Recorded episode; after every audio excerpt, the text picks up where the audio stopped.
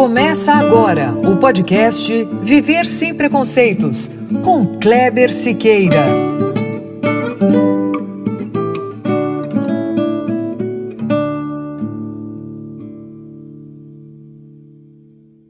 Muito bom, é isso mesmo. Começando agora o nosso podcast, episódio 20.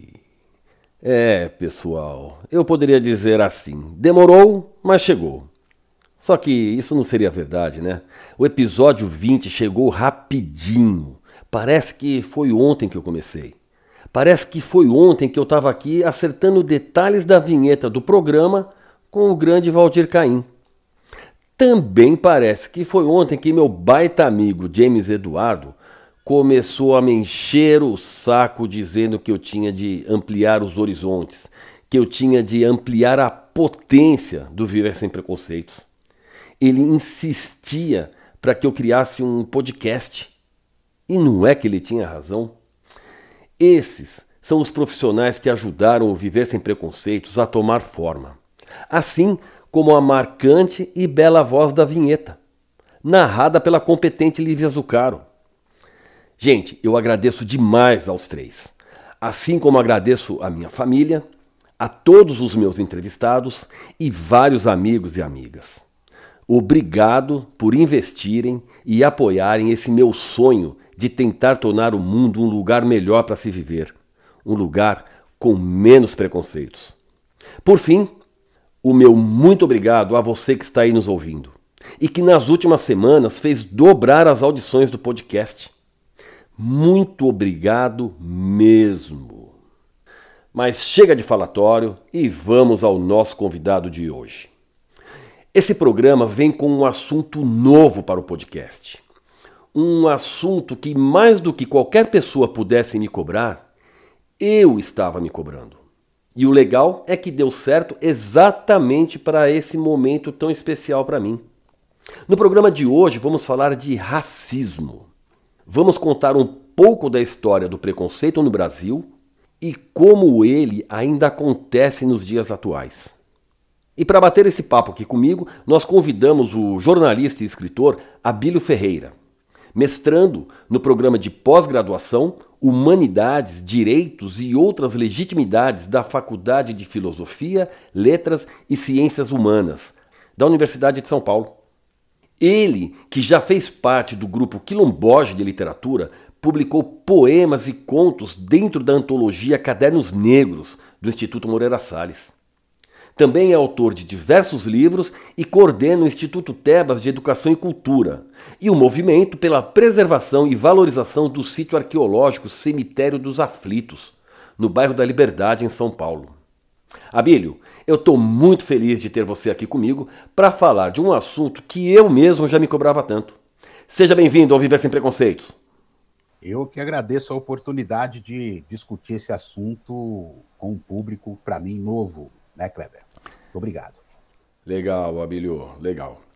Uh, Abílio, aqui no podcast eu sempre peço para os nossos convidados se apresentarem. E com você não vai ser diferente mas com uma pequena diferença. Como a gente não teve oportunidade de conversar antes, eu não consegui confirmar os seus dados, correto? Então, meu caro, eu quero que você, aqui no ar mesmo, me corrija caso tenha passado alguma informação incorreta. É, primeiro, primeiro nós vamos fazer alguma duas correçõezinhas é, leves, mas importantes a, a, a, sonoridade, a pronúncia do nome Quilomboge, né? porque Quilomboge, isso é muito importante, Sim. porque é, a palavra Quilomboge é um neologismo, né? É, uma, é um neologismo formado pela aglutinação de um substantivo de conteúdo político, como é o substantivo quilombo, com o advérbio de tempo hoje. Né? Então, quilomboge. Isso significa que é a, a, uma atitude quilombola, a atitude do quilombo sempre atualizada. Né? Perfeito. Isso é importante porque caracteriza a atuação do Quilomboje, que é um grupo de escritores que está em atuação desde 83, desde 1983, né? completando, portanto, 40 anos, é, completou 40 anos aí é, em 2013, né? 83. Isso. 2013 completou 30 anos, né? 40 aí, 48 40, anos agora. É. É porque tem uma confusão que eu faço sempre com a idade do Quilombojo e a idade do, do, da antologia Cadernos Negros, que são dois projetos, né? E o Quilombojo, Não, 30, é, perdão, é, perdão, 38. 38, né? Isso. Você fez as contas? Isso, é. 83. É você falou 40, eu falei, pô, mas 40 não pode ser, porque eu tô com, né? Tá quase da minha idade aí, pô. Fez 38. 38, isso. Ah, olha aí, olha, olha a confusão. Vamos, vamos voltando tudo. O Quilomboje foi fundado, o Grupo Quilomboje foi fundado no dia 28 de fevereiro de 1980. Né? Uhum. Portanto, fez 40 anos em fevereiro, fez 40 anos no dia, no, em fevereiro de 2020. Isso. Né? Aquele, aquele aniversário redondo. Né? O, a Antologia Cadernos Negros foi criada em 78 e ela tem uma autonomia. O Quilomboje se encontra com a antologia Cadernos Negros em 83 e passa a editar essa antologia, que é uma antologia que reúne poetas e contistas do Brasil todo, uma antologia anual, né? um ano alternando um ano poemas, outro ano contos. No último lançamento, por exemplo, da, do Cadernos Negros, tinha tem, né, no Cadernos Negros 43, tem 65 poetas, a maioria de, de mulheres. Então, isso é, é bastante significativo, porque é, é, significa que aquela estratégia quilombola de autogestão, de sustentabilidade, está dando certo. E é um, e é um instrumento, o, o e, o, e a Antologia Cadernos Negros são ferramentas de luta contra o racismo. Né? A literatura, literatura é uma das principais, se não a principal ferramenta de luta contra o racismo e a gente vai falar um pouco mais sobre isso aqui ao longo desse, dessa conversa. A outra correção é, é a, a, você falou em Instituto Moreira Salles, né? Pode ter havido, parece que houve uma, uma série de alguns, algumas lives sobre a antologia Cadernos Negros, promovida pelo Instituto Moreira Salles. Mas essa antologia é, é uma antologia toda autossustentada. Né? Ela não é, não é editada por editora, publicada por editora. Ela é um, um projeto que, desde 78, é bancada pelos próprios autores, e isso é uma opção. Já houve convite de editoras para é, absorver a, a, antologia, mas é uma opção que seja bancada pelos próprios autores. Essa é a razão porque a antologia chegou agora, o próximo é o, o volume 44, né? Portanto, há 44 anos que o Cadernos Negros é lançado sem interrupção, né, todos os anos. E isso é uma, isso é uma virtude muito grande num, num país em que, principalmente falando de literatura, né, é, os projetos não, não têm longevidade. Né? Mesmo uma empresa, ela, se ela chegar a sete, oito anos, ela já passou é, ali pela sua prova de fogo né? É muito difícil. Então, o quilombojo, o que, o que, o que explica essa longevidade é justamente a autogestão, né? É, é a, independ... a autonomia que o quilombojo tem diante dos humores do, do mercado. Então, é isso. Tem, tem um livro também, não tem o livro Tebas, não é isso?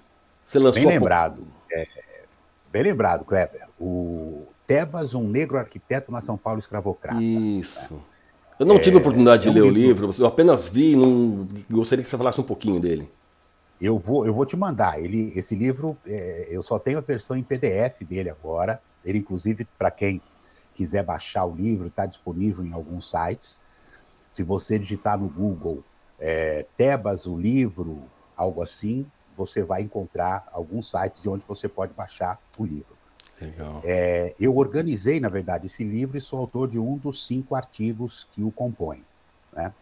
É, foi um livro, é um livro financiado pelo, por um edital do Conselho de Arquitetura e Urbanismo. O, o Tebas, para quem ainda não ouviu falar nele, é, é, é, o apelido do senhor Joaquim Pinto de Oliveira, que é um homem é, nascido em Santos, negro, nascido em Santos em 1721 viveu 90 anos, morreu em 1811.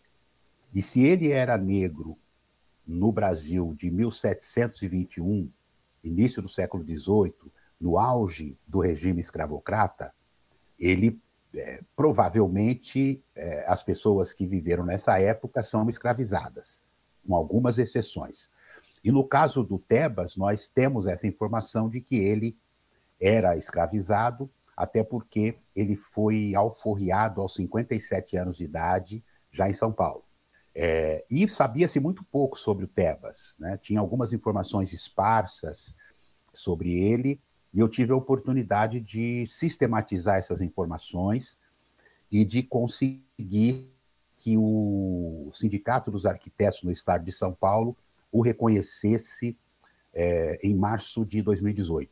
Depois disso, participei desse edital do, do Conselho de Arquitetura e Urbanismo e conseguimos verba, então, para a gente publicar esse livro que reúne artigos do Carlos Gutierrez Cerqueira, que é um historiador do IFAM, né, do Instituto é, do Patrimônio Histórico e Artístico Nacional, já aposentado pelo IFAM, que é o primeiro pesquisador que descobriu informações concretas que comprovam a existência física do Tebas.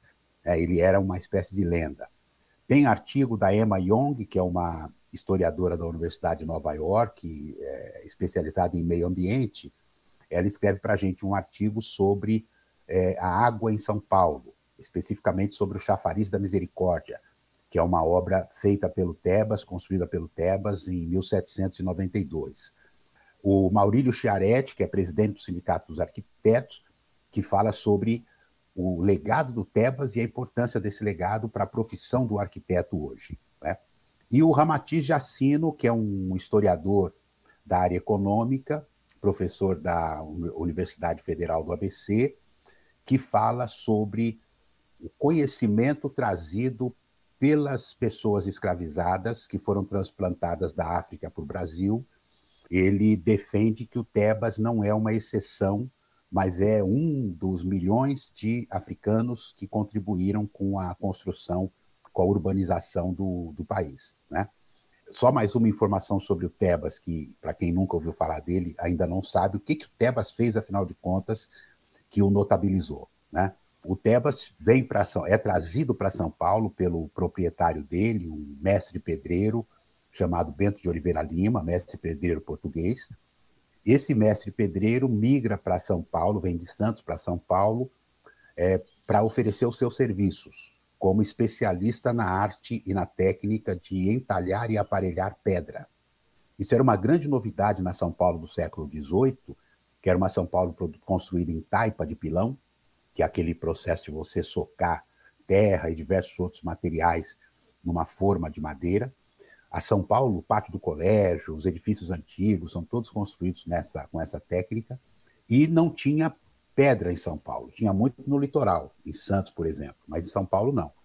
Então, é, quando o Bento de Oliveira Lima chega aqui com uma equipe de quatro negros escravizados, mestres pedreiros, ele faz um enorme sucesso e faz, é, é, faz empreitada de todas as obras, sobretudo de valorização das fachadas. Né? Então, ornamentação de fachadas, sobretudo de é, templos religiosos. Né? Então, é, e o Teba se notabiliza nesse processo. Né?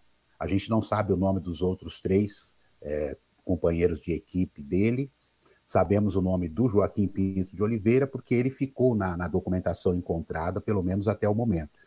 Obras: fachada da Igreja da Ordem Terceira do Carmo, do Convento do Carmo, onde hoje é ali a, a, Secretaria da Fazenda, na Avenida Rangel Pestana.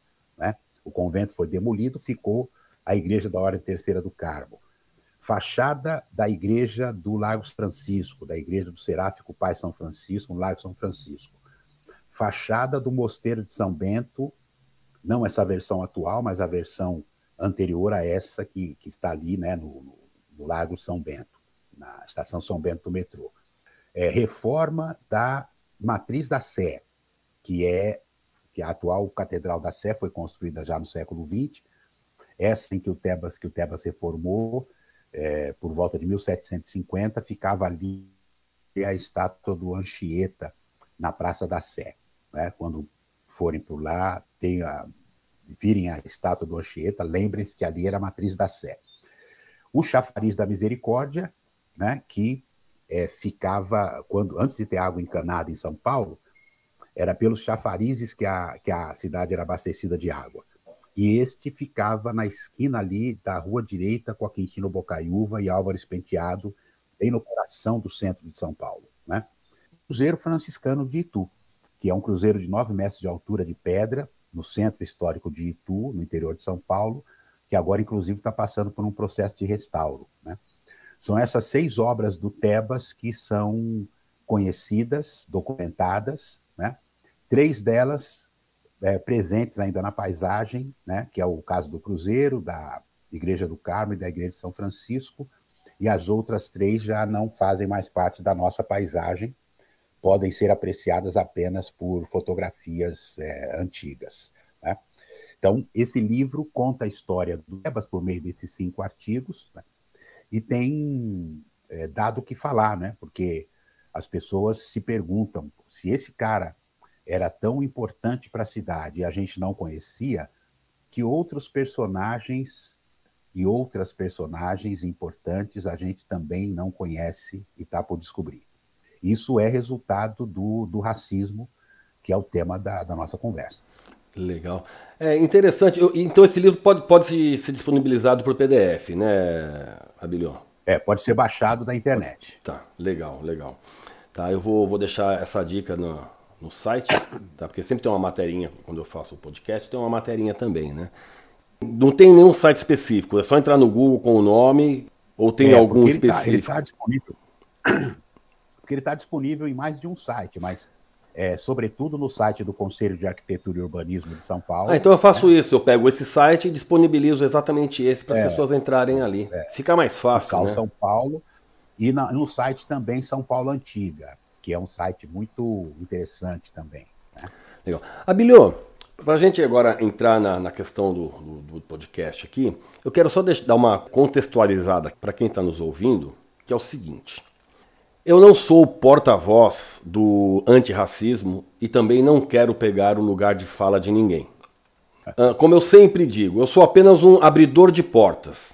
E o Viver Sem Preconceitos é a minha casa, a casa que eu abro as portas para que pessoas qualificadas passem as mensagens contra os preconceitos, todos os preconceitos e as discriminações. Porém, é, eu tenho algum conhecimento e é a partir desse conhecimento que eu faço as minhas entrevistas. Como, por exemplo, é, muita gente, Abílio, fala que racismo hoje em dia tem muito mimimi. Inclusive negros falam isso. Né? Uhum. Mas para desqualificar essa ideia, eu uso sempre a história e a cultura enraizada. O que, que eu faço? Eu pergunto às pessoas se elas realmente acreditam que depois de mais de 380 anos de escravidão, com mais de 380 anos de cultura escravocrata, que foi o que nós tivemos aqui, será que o simples fato de abolir a escravidão fez com que em pouco mais de 130 anos desaparecesse da nossa sociedade a ideia do racismo? Sendo que a Lei Áurea aboliu a escravidão, mas não a cultura escravocrata, que é uma cultura enraizada até hoje. Tô mais ou menos certo ou não, Abilion? É, você está você está certíssimo. É, essa, essa, essa argumentação do mimimi, é, é, ela tem como fundo uma, uma crença na meritocracia.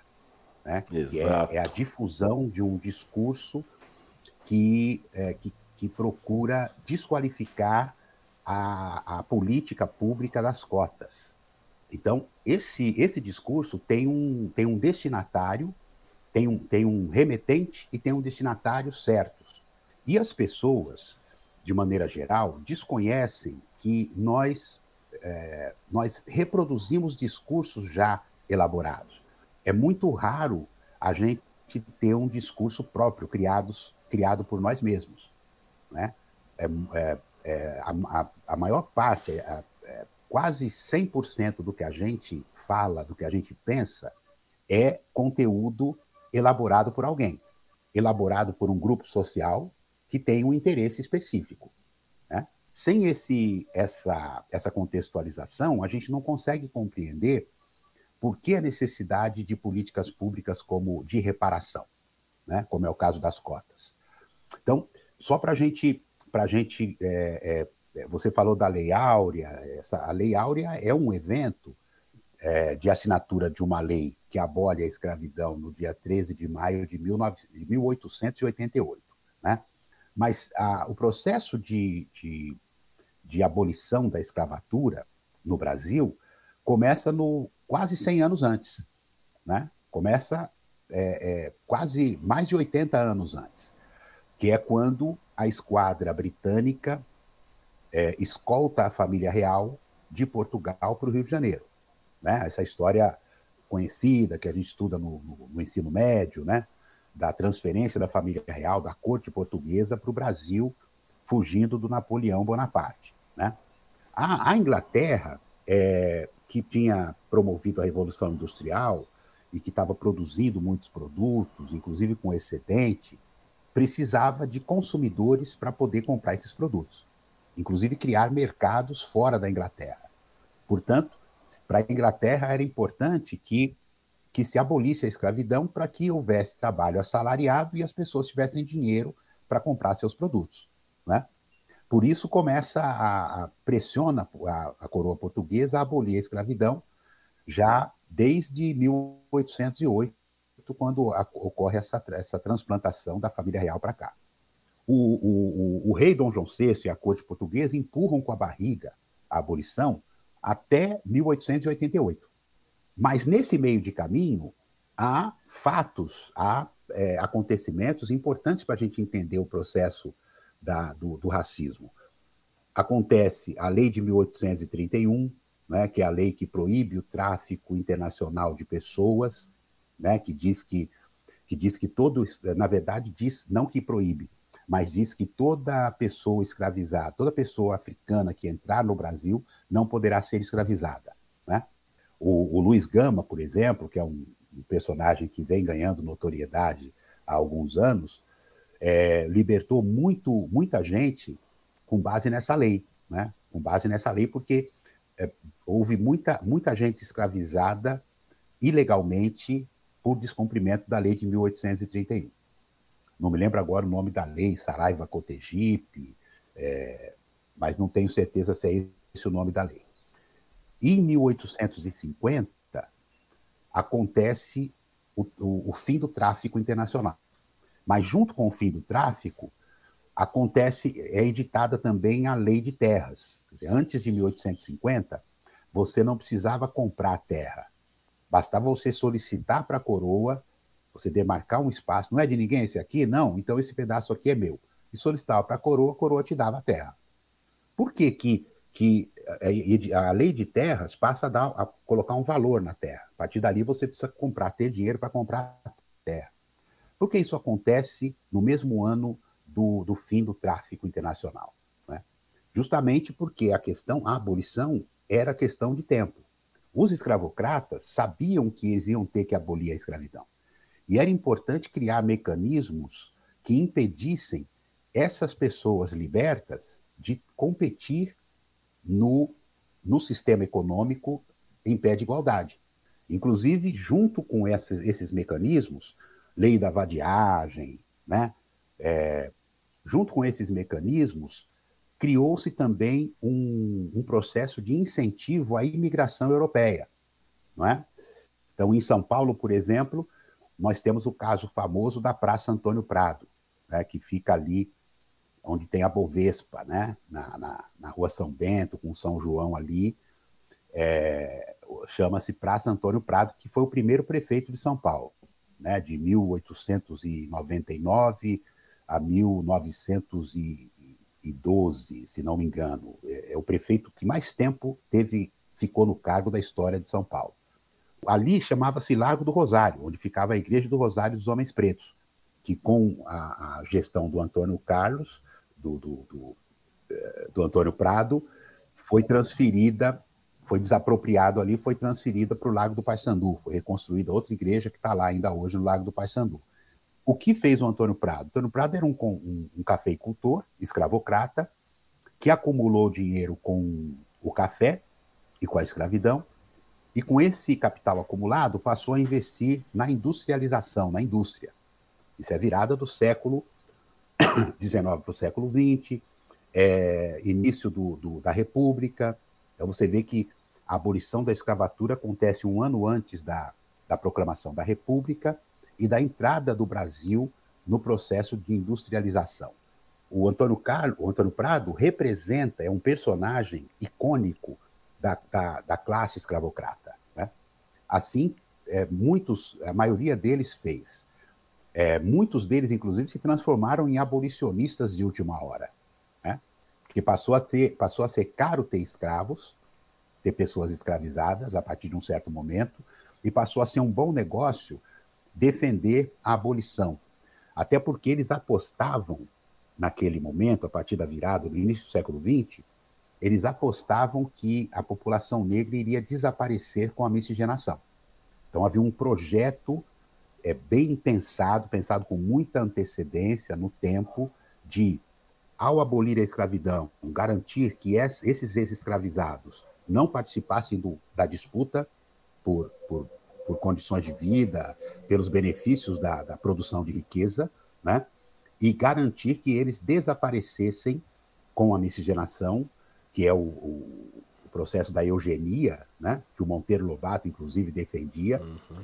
é, e muitos outros intelectuais, é, garantir que essa população desaparecesse e que o Brasil se transformasse uma, numa nação próxima da Europa, muito parecida com a, com a Europa. Esse era o projeto de nação que começa a ser construído primeiro na independência do Brasil, depois na, na, na reforçado na República. Né? Então, para a gente entender esse discurso do mimimi, da meritocracia, a gente precisa entender esse processo, né? que são esse discurso foi criado, foi difundido para que os brasileiros achassem que o Brasil é uma democracia racial, né? e que aqueles que, que, que, fala, que falavam em, em racismo fossem considerados loucos, né? Então, hoje nós estamos aqui, eu e você, discutindo racismo, hoje há um interesse, há um debate público sobre essa questão, porque o movimento negro logrou êxito em transformar esse debate num debate público, em desconstruir o mito da democracia racial brasileira. É o que nós estamos vivenciando agora. Mas, lógico, há resistências, né? como, esse, como esse discurso do, do mimimi, por aí afora. É, e o mais engraçado, o Abilio, é, há negros, né, que, que falam isso, né? Ah, você tem o, o, o Sérgio... Sérgio Camargo. Camargo, né, é um deles, né? É, é a questão da, do racismo estrutural, né? Essa, essa ideia do racismo estrutural é uma expressão, é, como, como todas as, as expressões, né? Quando ela é muito repetida, sem sem o, conhecimento do que ela significa, a expressão, ela acaba se esvaziando de sentido, né? Ou acaba esvaziando o seu, a sua potência como, como veículo de ideias. Né? Então, o racismo estrutural, que é, ficou conhecido é, sobretudo por causa do, do, livro do Silvio Almeida, né? Racismo Estrutural, ele diz, num, num, tem uma, uma, uma, uma linha desse livro que, para mim, é, traduz, conceitua de maneira é, muito, é, de maneira completa o, o que é racismo estrutural. Ele diz o seguinte: o, o racismo estrutural é, se manifesta independente da nossa vontade. Né? Ele não depende da nossa vontade para se manifestar. Eu, isso é, eu achei isso, isso, isso resume tudo. Porque o que, que significa isso? significa que nenhum de nós está imune ao racismo, né, de cometer racismo. Né? Brancos estão imunes de sofrer racismo é, antinegro. Sim, né? perfeito. Pode sofrer outro tipo de racismo, mas não o racismo antinegro. Agora, é, nenhum de nós está é, imune de cometer racismo. É isso que significa o racismo estrutural. Ele é complexo, complexo não no sentido de difícil, como o senso comum imagina, complexo no sentido da sua complexidade, da, é, no sentido de que as partes se relacionam entre si e com o todo do sistema. Né? Não dá para entender o funcionamento do racismo sem sem envolver a questões de classe, né, questões de gênero, né, porque o, o racismo funciona em conjunto com todas essas questões. E ele vai se, ele vai evoluindo, ele vai se sofisticando conforme a sociedade também fica mais complexa. Por isso ele é estrutural. É, de maneira que não, não há que se espantar porque negros defendem a meritocracia e que chamam de mimimi a, as reivindicações da, da, do ativismo antirracista. Né? Porque é, é, até, é até, é, eu diria até que negros podem estar até mais é, vulneráveis ao racismo, né? a ideia de repetir e reproduzir o racismo, do que os brancos. Né? Porque você ganha, você, digamos, uma, uma hipótese, assim, no caso do Sérgio Camargo, que é o, o, o exemplo aqui mencionado, há, há diversos outros. Sim. Você defende uma, uma, um discurso, você reproduz um discurso quando ele te traz alguma vantagem. Então você não vai ver, você dificilmente vai ver um, uma pessoa negra pobre, dependendo de políticas públicas, defendendo o, a meritocracia, porque ela depende de políticas públicas. Quem você vai ver defendendo a meritocracia, achando o, ativismo de mimimi, são pessoas que têm oportunidade no sistema. Então, Perfeito. Então, ela defende um discurso que, que, a, que a beneficia. O Sérgio Camargo ganhou espaço no governo Bolsonaro, né? ele é presidente da Fundação Palmares, ele teve uma ascensão num governo que provavelmente jamais teria né, em outros governos, como não teve. Então, ele ganhou um protagonismo né, no, no, no governo Bolsonaro, que, é, convenhamos, cá, cá para nós, ele está na dele defendendo esse, esse discurso, né, porque ele está sendo beneficiado. É só isso, né? É, é, é, complexo e simples ao mesmo tempo. É, mas na verdade é, é dele mesmo isso, né? Não é só porque ele está se beneficiando, né, Abilio? Mas é, é exatamente o que significa ser dele. Até que ponto esse discurso é a autoria dele.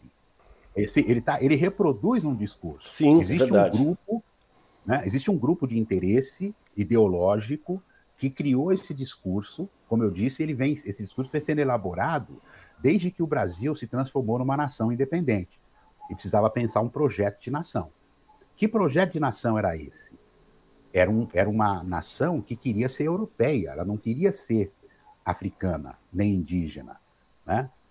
Era preciso se livrar de um passado que já não interessava mais. Só interessa você ser um país escravocrata se isso te beneficia, traz lucro, riqueza e tal. Né? Inclusive, era de bom tom ter escravos, né? demonstrava o seu poder, seu prestígio. Na medida em que não interessa mais, na medida em que você quer acompanhar o movimento do mundo, né? e que mundo? O mundo ocidental, né? e do norte, né? Europa, sobretudo, tal, porque então era importante. Eh, o projeto de nação brasileira é um projeto que, de, de um país que quer. Daí a imigração europeia, que foi, veja, informação importante que é, acho que não sei se a maioria das pessoas tem acesso.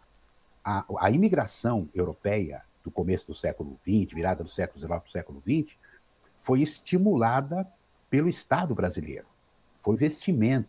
Né? Havia uma comissão que fazia propaganda na Europa, sobretudo na Itália, que estava passando por uma situação difícil, de, de, de fome e tal, de que no Brasil tinha oportunidades. O que é a hospedaria do, do imigrante no, no Brás? Né? Ali, o governo brasileiro pagava passagem das pessoas que vinham. Ali a pessoa ficava durante alguns dias, uma semana ali, com roupa lavada, banho, dentista, barbeiro, né? até arrumar um contrato nas plantações de café. É, é, sim, os, os, imigrantes italianos, asiáticos e tal, também sofreram, né? também é, foram, teve uma situação de dificuldade, mas é, era um projeto de, de Estado trazer essas pessoas para cá, porque havia uma aposta de que o Brasil poderia renovar a sua população, renovar a sua, a sua, a sua composição racial, né? limpar do, do, do, Brasil o sangue africano e o sangue indígena. Né? Isso, é uma, isso era, um, era um projeto. Então, esse, esse, esse discurso foi produzido, foi elaborado e foi é, consolidado ao longo de muito tempo. Né? Então, o Sérgio, pessoas como o Sérgio Camargo estão chegando agora na história. Né? Ele só está reproduzindo um discurso que foi criado e vindo de um negro, então, é melhor ainda. Né? O Kabengele Munanga, que é um antropólogo ganense, né, que, que se não estiver cometendo aqui nenhum deslize sobre a origem dele, é, é um antropólogo africano de um país, se não estou enganado, é Gana, é, que fez carreira na USP né, e, e se aposentou já. É, tem o título de doutor honoris causa, inclusive, se não me engano, na Universidade Federal de, do Rio de Janeiro. É, tem uma produção vastíssima. Ele tem uma, deu uma entrevista há alguns anos em que ele, ele, ele, é, ele, ele elabora a seguinte reflexão muito interessante, que tem a ver com o racismo estrutural. Ele diz o seguinte: o racismo brasileiro é um crime perfeito, né? Uhum. porque a própria vítima o reproduz. Então, o racista que criou o racismo, o sistema que criou o racismo, que não foi a criação de um homem, de uma pessoa, né? O sistema que criou o racismo é, é, é um mecanismo tão eficiente que você não precisa fazer mais nada. As pessoas reproduzem, inclusive as vítimas do racismo. Né? Daí a dificuldade de combater esse, essa ideologia. O racismo tem origem o racismo tem origem na justificativa da escravidão. Para você escravizar um povo, né, para você chegar, é, porque você, é, vamos, vamos lembrar aqui que é, o mundo se resumia, se resumia ao mar Mediterrâneo. Sim. Né? Então havia ali é, uma, uma comunidade, as pessoas não sabiam que existia alguma coisa além dali. Tanto que as Américas são chamadas naquele momento de Novo Mundo. Os, os, os portugueses é, é, assumiram a frente né, desse, desse projeto, tá, a gente conhecido como Grandes Navegações, né, é, e vão explorar os mares nunca dantes navegados, como disse o Camões nos, nos Lusíadas. Né? Então, é, o, o, quando você vai, você parte para outro, e isso tem uma justificativa, tem uma justificativa cristã. Levar a, a, a, o bem, levar a salvação para as almas pagãs né, de selvagens que vivem no, no, no novo mundo. Né? Então, é, isso tudo funciona como uma justificativa para você saquear a terra, a terra alheia, a riqueza alheia. Então, as pessoas que fizeram isso fizeram com a consciência tranquila de que elas estavam levando o bem para esses povos perdidos, essas almas pagãs. Né? Tanto é verdade isso que qual é a primeira atitude do colonizador, do, do, do, do invasor, quando chega no local, pelo menos aqui no Brasil, né? isso em toda a América, mas na África também, porque o Portugal primeiro eles circundaram a costa africana, né? durante um século. Então, eles começaram em 1415, invadindo Marrocos. Depois, só em 1500 que eles chegam ao Brasil. É, o, qual é a primeira atitude? Fincar uma cruz e rezar uma missa. Né? Santa Cruz de Cabralha, né? e assim por diante. Então, é a primeira atitude é você é você converter as almas das pessoas, você conquistar o espírito, conquistar o imaginário, para você poder dominar melhor o corpo. Né? Era difícil, era é, a, a, o processo de escravização é você dominar a alma e desumanizar a pessoa também. Que você tirando a humanidade, você transformando a pessoa em coisa, você tira toda a, a energia, a possibilidade dessa pessoa reagir e ter, e ter espírito crítico. E também proibir que essa pessoa estude, proibir que ela aprenda a ler e escrever. Que isso é, por isso que certos feitos, como do Luiz Gama, por exemplo, ainda em 1850, em 1859, né, é, publicar um livro é, é, uma, é, uma, é um feito fantástico, no, no, momento em que era proibido aprender a ler e escrever. Então, a, a, o racismo, a origem do racismo, está aí, está na, na justificativa da invasão, do saque e da escravidão. Óbvio, quais foram as piores consequências que a escravidão legou para a gente?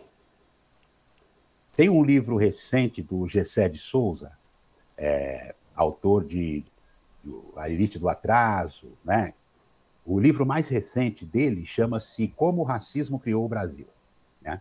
Eu ainda não li esse, esse livro, eh, li apenas entrevistas dele, resenhas sobre o livro, mas como é um assunto que a gente, que a gente discute com muita frequência, que a gente é, estuda, que a gente debate, é, não é difícil de, de antever, mesmo antes de ler o livro, o que, que ele está o que, que ele tá abordando aí. Ele está, tá, na verdade, divulgando algo que a gente já sabe há algum tempo, que o racismo estruturou o país, por isso ele é estrutural.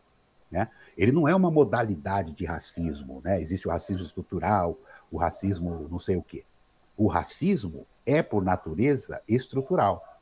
Né? Então, quando o Gessé de Souza escreve o racismo, como o racismo criou o Brasil, então ele vai explicar né, de que maneira, porque é, ele vai explicar que os problemas que o Brasil enfrenta hoje têm raízes no racismo.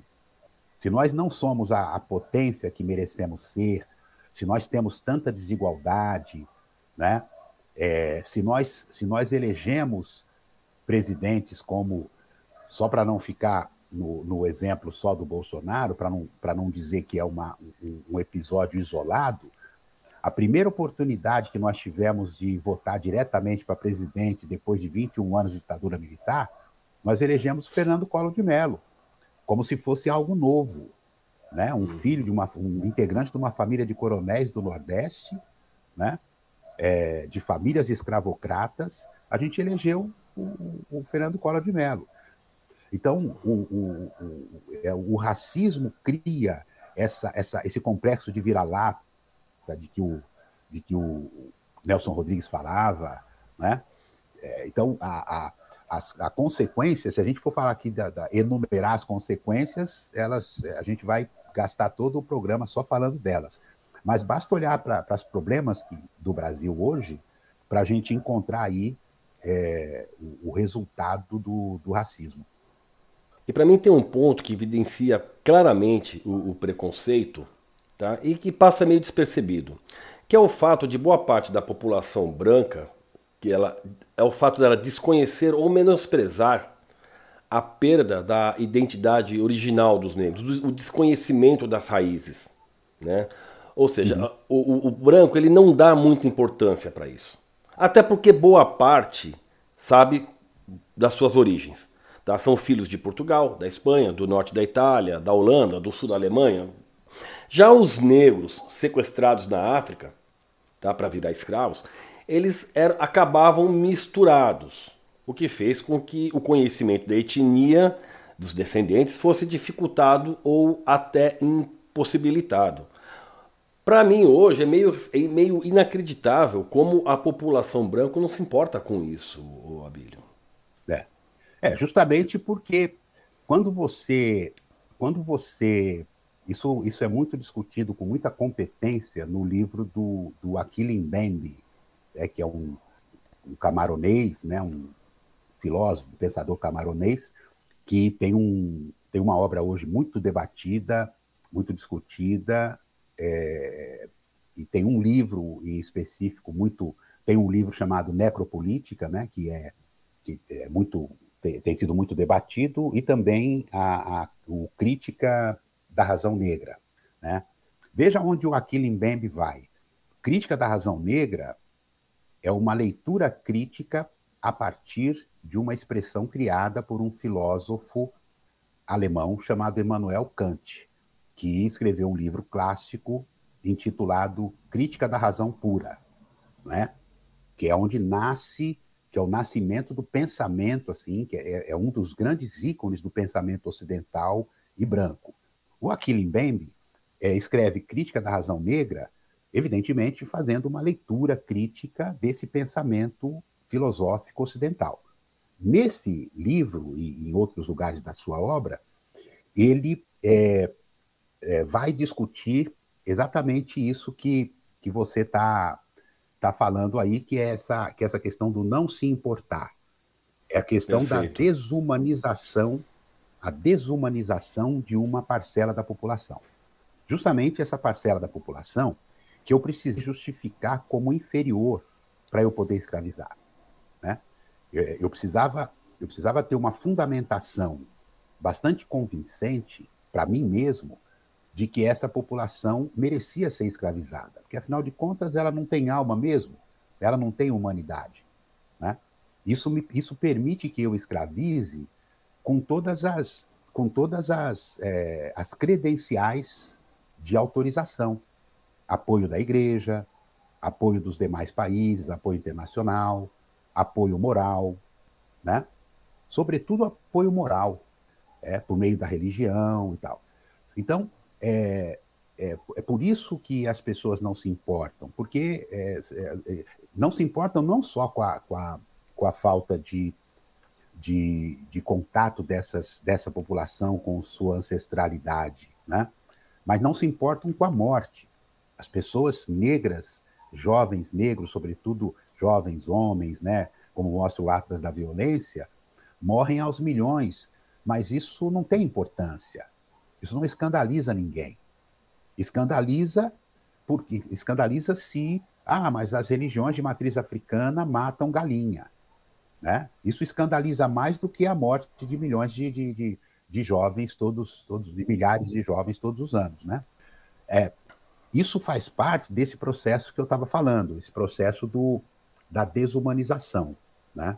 É, é interessante o seguinte: é, é, a gente imaginar que as nacionalidades, e aí aquele processo da imigração que eu falei, as nacionalidades, você, você, é, você tem uma boa parte da população brasileira que é que tem nacionalidades, né? Tem dupla cidadania. Então, o meu avô era é, meu avô era italiano, era é, espanhol é, e assim por diante, né? Japonês, tal, coreano, né? E eu tenho, eu sei onde estão os meus descendentes, sei quem é meu e em alguns casos eu sei gerações e gerações da minha família para trás, né? Às vezes tem família que tem até brasão. Exato. Né? É, agora, a população que foi, que é descendente de, de, desse segmento escravizado, né? É, não tem, não tem eu, não, eu, por exemplo, não conheço os meus avós paternos e maternos. Eu tenho uma vaga lembrança, assim, da minha avó materna e, e, e, da minha avó paterna, mas não conheço história, sabe? Ah, tá. é, como viviam e como eram os pais delas, vieram de onde, é, de que. É, não sei de onde vieram, de onde migraram no, dentro do país, né? Porque houve uma migração interna antes da transplantação da África para cá, que foi há mais tempo. Que dirá saber a origem dessas pessoas, as minhas origens na África. Né? Tem aquele livro clássico que, que inclusive foi adaptado para o cinema e para a televisão, passou aqui no Brasil, do Alex Haley, né? o Raízes, Raízes. Do, do, do Kunta Kunta né? Kinte. É muito conhecido. Toby. O que foi isso? O Toby. Toby, né? ele falava é, Toby. Kunta Kinte, Toby.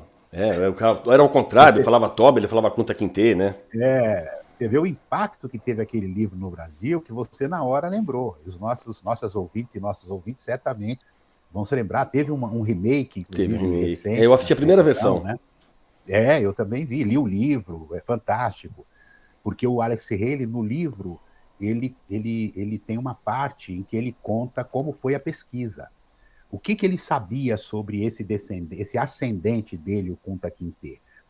ele começa a pesquisa a partir de duas palavras, é, é, numa língua que ele não sabia qual era, que era que era esse, é, a, as, as tias dele contavam que na família havia um africano que chamava Rio de Bolongo e Violino de Co. Então tinha essas duas palavras, Bolongo, que significava, significava rio, e Co, que significava violino. A partir dessas duas palavras, ele começa a empreender essa pesquisa começa a procurar gente de universidade, linguistas e tal, e começa a, a tentar encontrar de onde, onde essa língua era falada.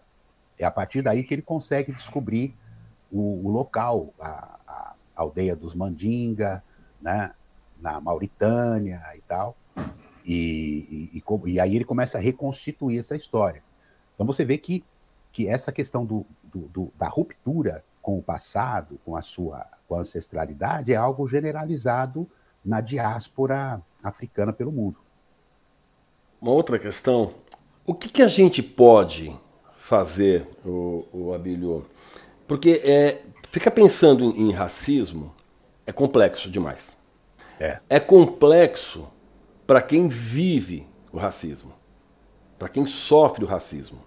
E claro, e não vou negar, porque para nós é, é mais, com- mais complexo ainda, porque muitas vezes você se policia para não cometer racismo.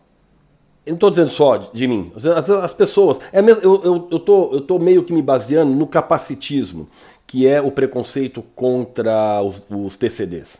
Né? Que é, é uma simples palavra do o coitadinho. Você é um, um exemplo de superação. São dois exemplos de preconceito. E a pessoa não está sendo maldosa, na verdade. Então, é, o que, que a gente pode fazer em cima disso, Abílio? O que, que a gente pode fazer para tentar é, amenizar, tentar explicar um pouco melhor a situação do racismo? É, você já está fazendo isso ao, ao discutir esse assunto no seu podcast, né? Mas o que, que a pessoa que está ouvindo isso, o que, que ela pode fazer, Abílio? É exatamente isso que eu quero dizer. Cada um no seu campo de atuação, né? no seu caso, é, é- é discutindo essa questão no seu programa. E aí você influencia as pessoas que estão ouvindo, que vão ouvir, porque o podcast ele fica, ele circula, né? ele fica armazenado. é- é- então, cada um no seu campo de atividade pode fazer alguma coisa. É, eu acho, independente da gente dar sugestões, né, fórmulas de como, de como fazer, do que pode ser feito, acho que a primeira, a primeira questão muito importante é reconhecer o racismo. Né? Isso, isso é um passo importantíssimo, reconhecer. E reconhecer significa incorporar, significa incorporar a sua vida. Né? É, e a, a gente, conforme a gente incorpora, a gente começa a ficar atento para os debates, pras, você começa a ler. É, veja, eu, eu mencionei aqui o exemplo do Raízes do Alex Haley. Né? Perfeito. É um livro que foi muito lido, que ainda é muito lido, as pessoas viram a, a série na, na, na, TV, mas se você não incorpora o racismo, não, não, não admite que, que o racismo existe, é mais uma história. Você não consegue estabelecer as relações entre o que o Alex Haley está contando nessa história e a sua realidade no, no, Brasil. Ah, isso é coisa lá dos americanos, isso lá só acontece lá. E é igualzinho aqui, né? Se você e pegar... é igualzinho. É igualzinho. Não, não, tira nem pôr. Quer dizer, é, é a, a, alguma diferença que sempre, sempre eu achei curioso até que você não, não fez essa comparação, eu é que fiz, que fui buscar o Alex Haley, né?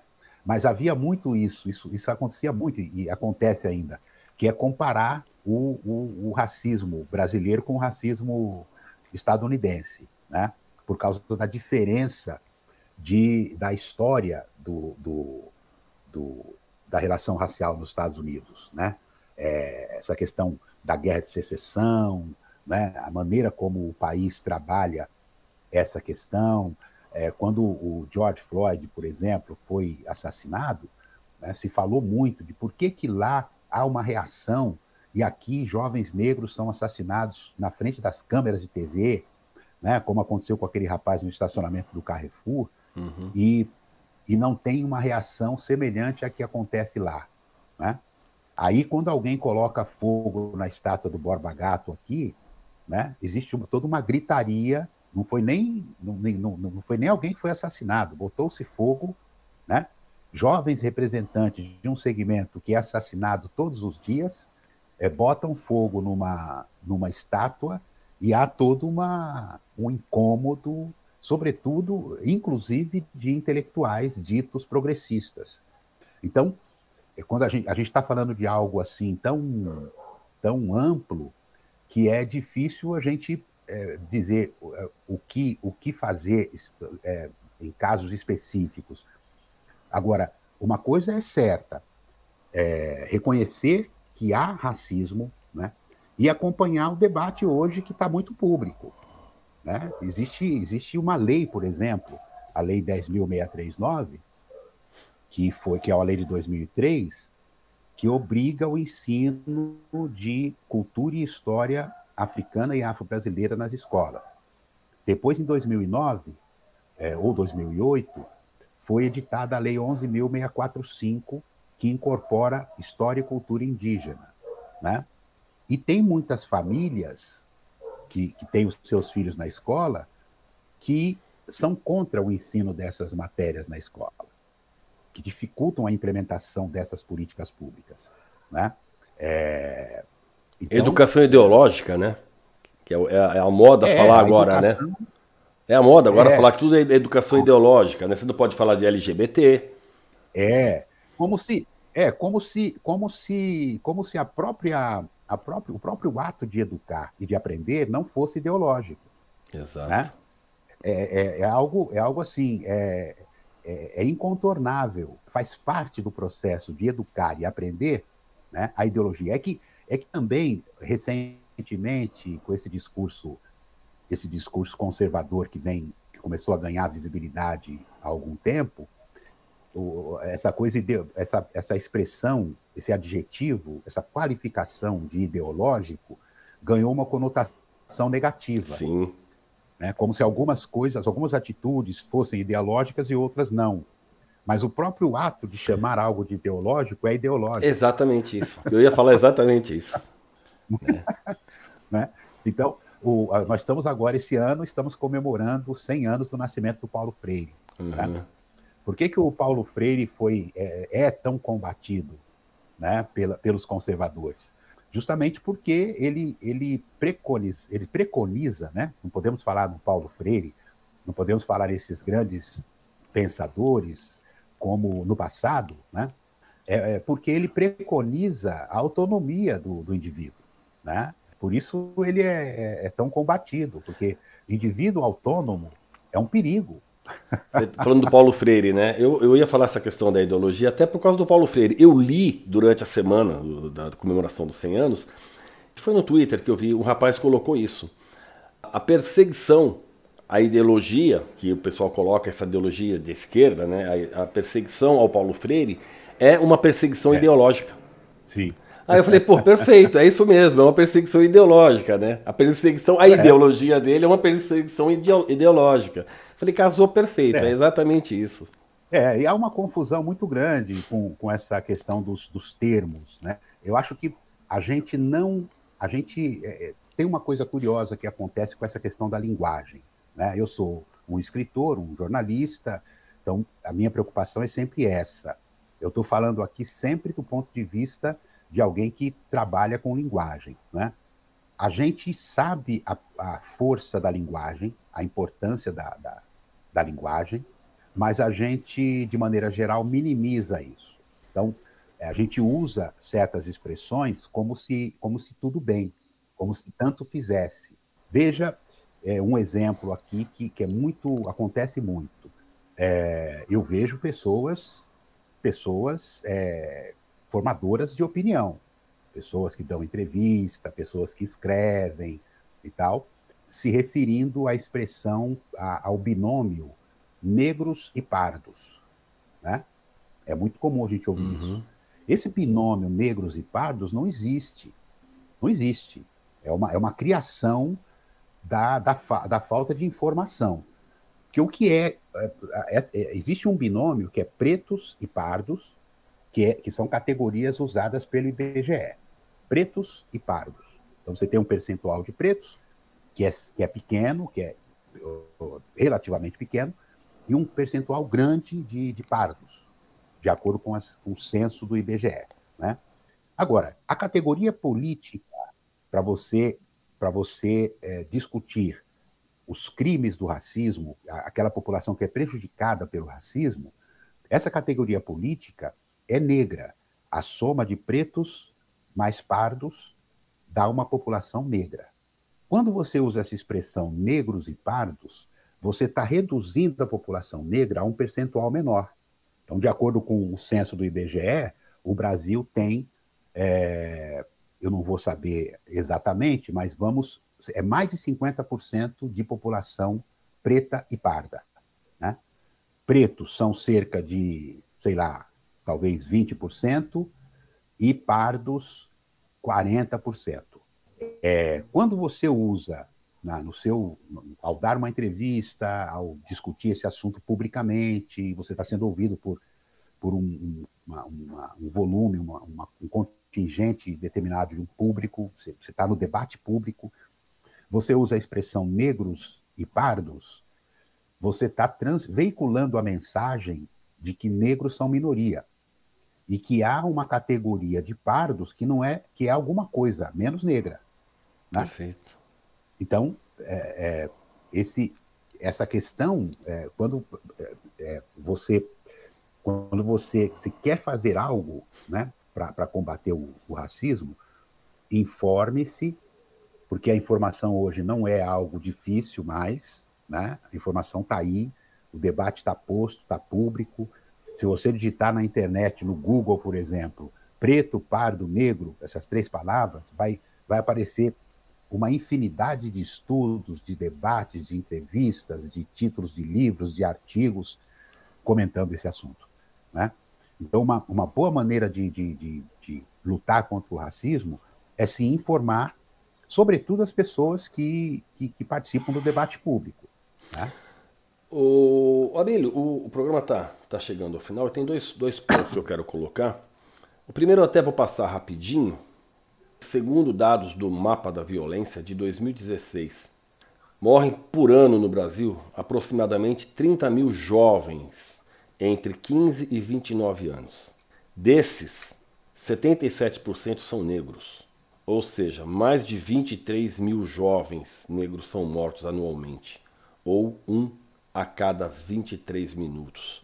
Eu levantei isso porque você tinha comentado do mapa da violência um pouco, alguns minutos atrás aí. Então foi para dar uma, uhum. uma contextualizada aqui. E uma outra coisa que eu quero te falar, Abílio, com relação a. Se você percebeu, eu te perguntei essa questão agora, né? Que, qual que você poderia falar para as pessoas que estão ouvindo a respeito do racismo?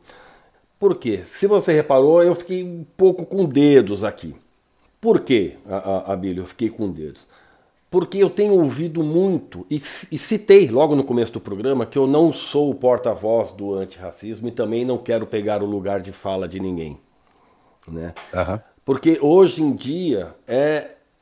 Tá um, não, não vou dizer que tá chato isso, mas isso é uma coisa que se bate muito na tecla. Uhum. E pior ainda para mim. Por quê? Porque eu não sou de um, um site ou de um programa de um preconceito específico, de uma discriminação específica, ou LGBT, ou racial, ou intolerância religiosa. Eu tenho um site que combate, que combate não, que tenta mostrar para as pessoas que existem outras possibilidades que não o preconceito. Então, às vezes eu ouço um pouco isso, ah, mas está falando de misoginia e, e nem é mulher tá querendo uhum. falar de. Eu, eu conversei, inclusive, isso com o presidente do Grupo Gay da Bahia, né? Ele falou, Kleber, uhum. é, lugar de fala hoje é de quem estuda o assunto. Né? Uhum. E você pensa um pouco assim também, ou não, Abílio? O que, que você pensa a respeito dessa questão do lugar de fala? É, a gente está falando aqui, né? É, eu não sei, sinceramente, eu não sei se essa expressão existia é, se essa expressão era tão tinha tanta visibilidade quanto depois do lançamento do livro, da circulação do livro da Djamila Ribeiro, né? Uhum. O que é lugar de fala. Assim como o racismo estrutural, a gente logo associa a Silvio Almeida. Né? Então, é, é preciso. É, se a Djamila se debruçou para escrever um livro sobre essa expressão, é porque há muito mais para se discutir, para se conhecer sobre essa expressão, do que simplesmente a proibição dessa ou daquela pessoa de falar, de discutir determinado assunto. Né? É, eu creio que essa, é, o lugar de fala não é, não é um lugar exclusivo. Né? É como na fila lá, na fila do supermercado ou do banco, né? preferencial. Uhum. Você tem o, a fila preferencial. Ausentes pessoas nessas condições, né? Usa você ali. pode pegar aquela fila. Perfeito. A, com perdão da, da simplificação. Não, mas é uma analogia né, perfeita, é uma analogia perfeita. É, mas a, a, a discussão do lugar de fala é assim: ninguém pode falar melhor sobre determinada agressão, determinada, eh, determinada violência, do que a pessoa que é vítima da violência. Perfeito. Seja que violência for, né? Então ninguém pode falar melhor sobre aquilo do que ninguém tem mais legitimidade de falar sobre aquilo do que a pessoa que é vítima daquela violência. Só sabe da né? dor quem sentiu a dor, né? Pois é. Quem apanha nunca esquece. Eu sempre né? falo isso. Só sabe quem da dor quem sente a dor. É. Então, agora, é, as pessoas devem participar desse debate, as pessoas devem é, emitir a sua opinião, tal, até porque quando você quando você sai do, do armário, né, e diz a sua opinião, você também é, é, vira vidraça. Perfeito. Né? Você também vai ter sua, o seu discurso questionado, discutido, e você vai aprender com isso. Né? Acho que o, o debate, aquela ideia da, da ágora, né? da, da, da antiga Grécia, né? Do, do, debate em praça pública, a questão da cidadania, é, é disso nós estamos falando. Né? Mais uma vez, a questão da linguagem. A raiz, o radical da palavra cidadania é cidade. Portanto, cidadão, cidadã, é a pessoa que participa das coisas da cidade, do lugar onde ela vive. Exercer cidadania é isso, né? É, é, é assumir um lugar de fala diante do debate das coisas que nos, que nos afligem, que nos incomodam, né? É, é participar desse, desse, dessa esfera pública e exercer a cidadania. É, só para fechar esse raciocínio, para ligar com algo muito, muito que todos nós vivemos é, a cada dois anos, que é a questão das eleições. Né? É muito comum a gente ouvir especialistas, eh, cientistas políticos dizendo o seguinte: ah, o, o, a população só vai lembrar que é ano de eleição quando começa o horário gratuito na TV, né? Isso é uma, isso é triste demais, né? Porque significa o seguinte: quando começa o horário gratuito na TV, o jogo já está, as cartas já estão marcadas. a, a maioria da população só vai começar a participar do jogo quando já está tudo definido. Quem tem tempo de TV, quem são os candidatos, quem tem mais tempo de TV, quem são os candidatos, as alianças, né? É, a, o, a, o exercício da cidadania não se dá na hora do voto. O exercício da cidadania é um processo. O voto é só um evento. Né? O exercício da cidadania se dá no, no, no, na participação do processo, né? É, por onde você vai? Você vai, você vai, você vai, você vai. Que projeto de cidade, se é o caso de eleições municipais, você quer ver é, defendido por, um, por, um, por uma candidata ou um candidato? Que projeto de Estado, de país, né? É, agora, a, a maioria da, da, da população é, se comporta dessa maneira, né? Quer dizer, é, o, que, o que se oferece, é, é, eu fico com... Ah, eu vou votar no menos pior, né? Desses que estão aí, eu não, não, não nada me, me agrada. Mas, é claro, você não participou do debate, do processo de construção, então... É, você deixou que, a coisa acontecer. É, você, você está fora do jogo. Você está fora do jogo. Você assiste, você, você fica assistindo passivamente ao que está acontecendo. Então dá para pegar a política, fazer uma analogia aí, Abílio, com o combate ao racismo e dizer que o combate ao racismo é um processo, né? É um processo, é um processo em que todo mundo deve participar. Exato. É um processo, sobretudo, de participação, né? Legal. Porque, veja, é, a, a, como, é, a, como é a composição das instituições, das empresas. Né? A gente fala, ah, tem pouco negro, tem pouca mulher, né? tem poucas negras, poucos negros na Câmara Municipal, na Assembleia Legislativa, nos cargos de direção das empresas. Né? Quando você vai quando você vai montar uma equipe de trabalho, por exemplo, para um projeto, né? ou na empresa que você trabalha, ou na sua própria empresa e tal, se você deixar e isso é o racismo estrutural. Se você deixar as coisas acontecerem de forma espontânea, você só vai achar profissionais homens e brancos. Se você não adotar a atitude de que eu vou, as empresas, né, por exemplo, que têm programas de diversidade, elas investem ao longo de anos para reverter o processo de centralização racial, né, de, de desigualdade racial. Justamente porque se você deixar correr espontaneamente, você vai se deparar com o processo de desigualdade no país, você não vai achar profissional capacitado, se você só anunciar lá, vão aparecer, né? Quem é que vai aparecer? Então, é, o combater o racismo, ser antirracista, né? É, é, como vem se dizendo agora, é essa expressão que vem se usando na contemporaneidade, e espero que fique, né? Que venha para ficar, ou que se for para mudar, que mude para melhor. É, ser antirracista é um processo, como você falou acertadamente, e um processo de participação, de construção. Vamos construir uma nação sem racismo. Abilio, eu espero que mesmo com um pouco de dedos aí que eu tive durante todo todo todo o podcast, a gente tenha conseguido passar uma, alguma boa informação. Eu quero agradecer demais a sua participação. Tá? Foi um prazer receber você aqui, Abilion. Foi um prazer participar. E se você estava, esteve cheio de dedos esse tempo todo, é, você escondeu bem. Realmente eu fico, Abílio, eu fico um pouco assim receoso, porque eu não quero invadir o espaço de ninguém, entendeu? E como eu, eu sempre digo, o viver sem preconceitos, é, eu sou um abridor de portas, e o viver sem preconceitos é uma casa onde eu abro as portas para as pessoas, que as pessoas que têm informação possam passar melhor do que eu. Eu sou só um jornalista e só um abridor de portas. Aliás, Kleber, é, e é a primeira vez, eu acho, que falo seu nome nessa entrevista, né? É, é, eu preciso reformular o que eu, o que eu disse sobre não parecer que você estava cheio de dedos. Eu acho saudável a gente ficar cheio de dedos.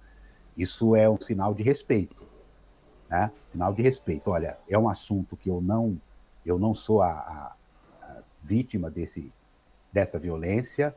Eu tenho que respeitar, né? O meu lugar de fala né? e o lugar de fala de quem sofre a violência. Então, acho que está de bom tamanho. Obrigado, porque era essa mesma a intenção, Abilio.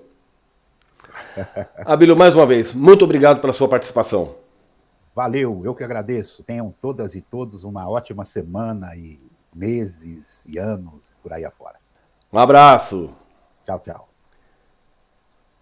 E para todos vocês que nos acompanharam até aqui, muito obrigado. Espero que tenham gostado. De qualquer maneira, se você gostou ou não, vá lá nas redes sociais ou no site e deixe o seu comentário. Faça a sua crítica. E não deixe de seguir o Viver Sem Preconceitos também no Instagram. O endereço é o mesmo do Facebook e do Twitter. Arroba VS Preconceitos. Curta, comente, compartilhe. E não se esqueça, sempre que você for falar algo para alguém, pense se vai ajudar a construir. Porque se for para destruir, fique em silêncio. Bom, gente, é isso. Semana que vem, se Deus quiser, eu tô aqui de novo. E mais uma vez, muito obrigado por você ter chegado até aqui comigo. Até mais. Um abraço. Este foi o podcast Viver Sem Preconceitos, com Kleber Siqueira. Espero que você tenha gostado da entrevista. Para saber mais, acesse o nosso site www.viversempreconceitos.com.br. Lá tem notícias, textos, links para os nossos podcasts e tudo sobre preconceito. E não deixe de seguir, curtir e comentar nas nossas páginas, nas redes sociais Facebook e Twitter. Anota aí, arroba VS Preconceitos. Dê seu like, compartilhe. Vamos fazer do mundo um lugar melhor para se viver. Um lugar com menos preconceitos.